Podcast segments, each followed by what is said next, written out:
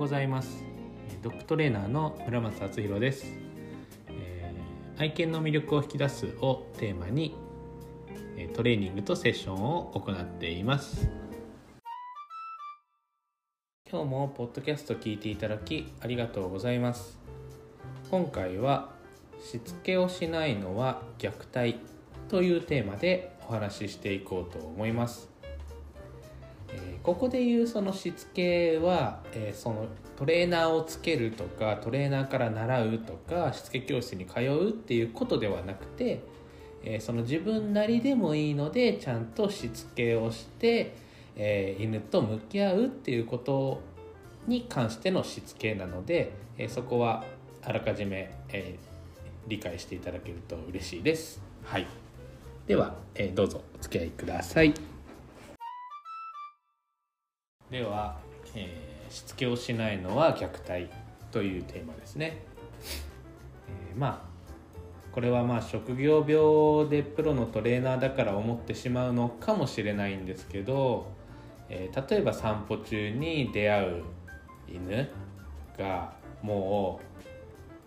うものすごい勢いで僕と位置に向かってくるんですね。もうほんと殺しにかかってくる勢いで吠えかかってきてもうその50メートルくらい先でまあ分かるんですよね。こっちからするとああの犬多分苦手犬が苦手だろうな。であの飼い主のあの雰囲気動きだとあの多分対応できないから危ないから、まあ、ここで止まってよとか、まあ、道幅があるところで、えー止まっといて、まあ、なるべくすれ違いの時に問題が起きないようにしようとかって、まあ、考えて一応対応してるんですね。でまあ来るじゃないですか。でその時に結局やっぱり予想通りわーって吠えかかってきてもうゼーハーしながらもう斜めに引っ張りながら歩きながら、えー向かってくるみたいな、まあ歩いてないですねそもそももうあの歩けてないというか。でもう精神状態がこう、まあ、パニックでもうどうにもできない状態ですね。で通り過ぎてからもずっと吠えてるとか、えそういうのが結構あるんですね。でもちろんその飼い主の責任だけではないしそのブリーディングの問題だったり、まあ、もしかしたらその何かしらの病気だったりでまあその制御ができないっていう可能性もありますよね。なので一概にその飼い主がダメとか、しつけがなってないとかそういうことを言いたいわけではないんですがまあそのトレーニングをすれば頑張ればどうにかなるのにどうにもしてないっていう状態の犬はまあ僕からすると虐待を受けてるのと一緒だなって思うんですね。えっとここまで大丈夫ですかね。あの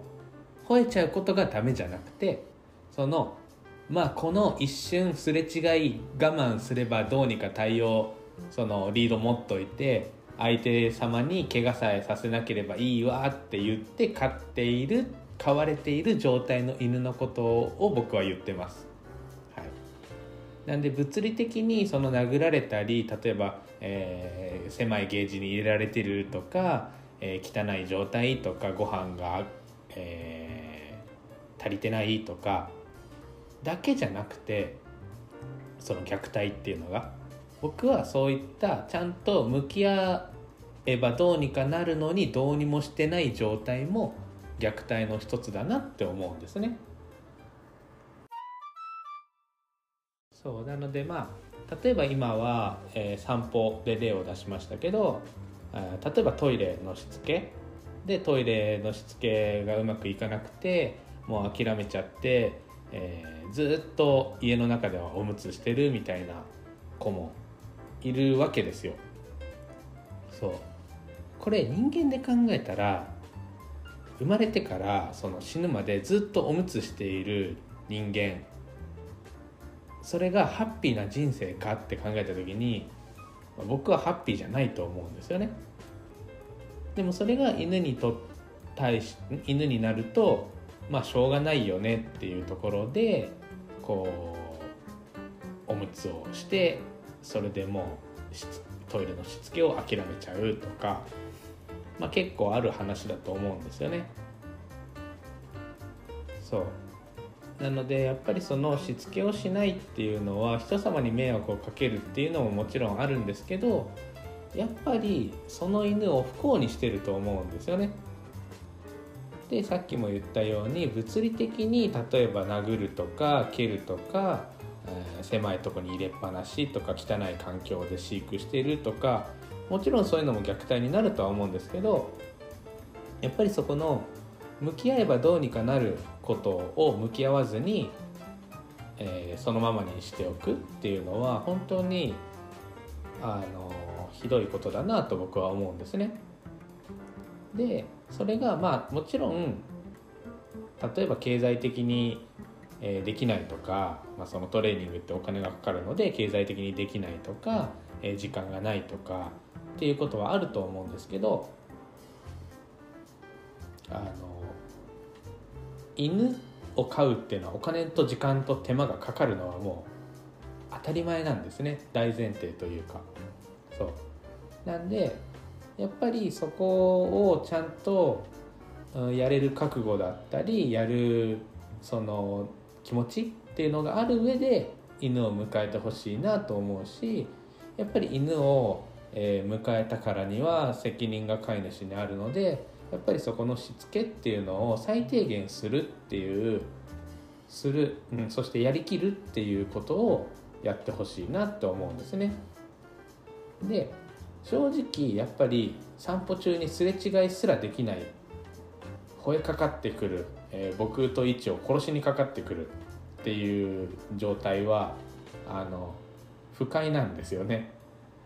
気分は良くないので何もしてない僕と位置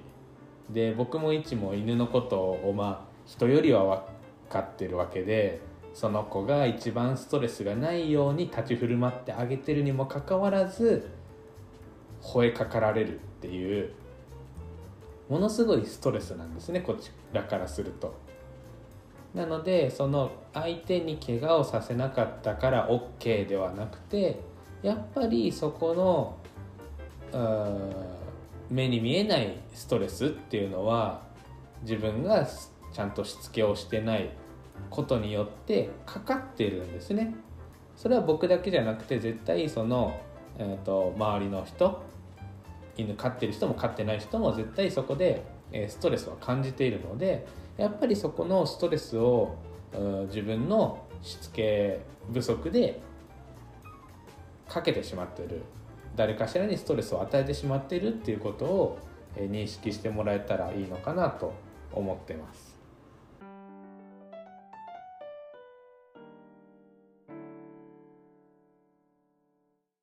いかがだったでしょうか？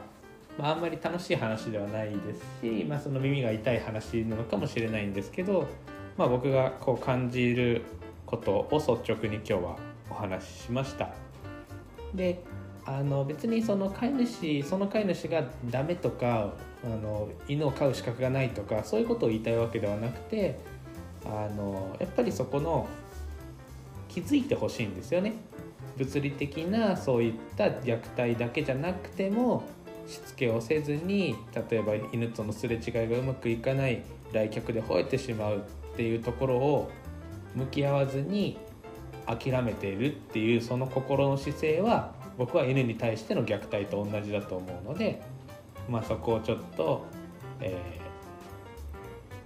ー、何かしらでこう気づきになったらいいなと思ってます。でもちろん自分も完璧じゃないのであの誰かをこう責めたりとかすることはできないのは分かってるんですけどやっぱりえっ、ー、と